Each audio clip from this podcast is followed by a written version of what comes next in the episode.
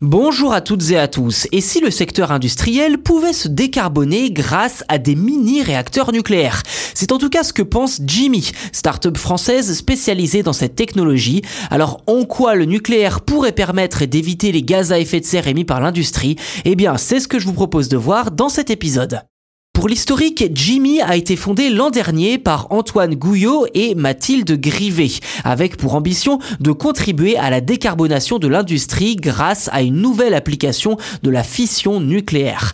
En clair, Jimmy veut proposer une alternative durable aux industriels nécessitant beaucoup de chaleur. De la chaleur qui, comme vous le savez, provient souvent d'énergies fossiles qui, quand elles sont brûlées, produisent énormément de gaz à effet de serre. Ça paraît logique. L'idée de Jimmy est donc de concevoir des générateurs thermiques sur la base de mini-réacteurs nucléaires, puis de les vendre aux industriels pour créer de la chaleur décarbonée.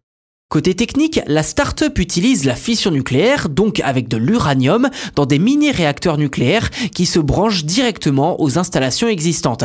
Je cite les fondateurs, avec Jimmy et notre offre unique, nous souhaitons apporter le savoir-faire nucléaire français pour créer la première industrie décarbonée compétitive mondiale.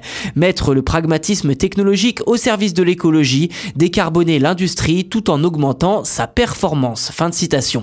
Si un tel positionnement ne manquera pas de attirer les foudres des antinucléaires, le plan de la start-up est déjà bien établi. Jimmy compte installer ses premiers mini-réacteurs fin 2025 et devrait également recruter une dizaine d'ingénieurs pour finaliser la conception de sa solution.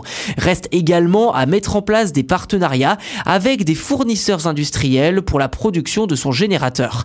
À noter que l'entreprise va également débuter les premières procédures réglementaires auprès de l'autorité de sûreté nucléaire afin de se conformer au cadre réglementaire existant.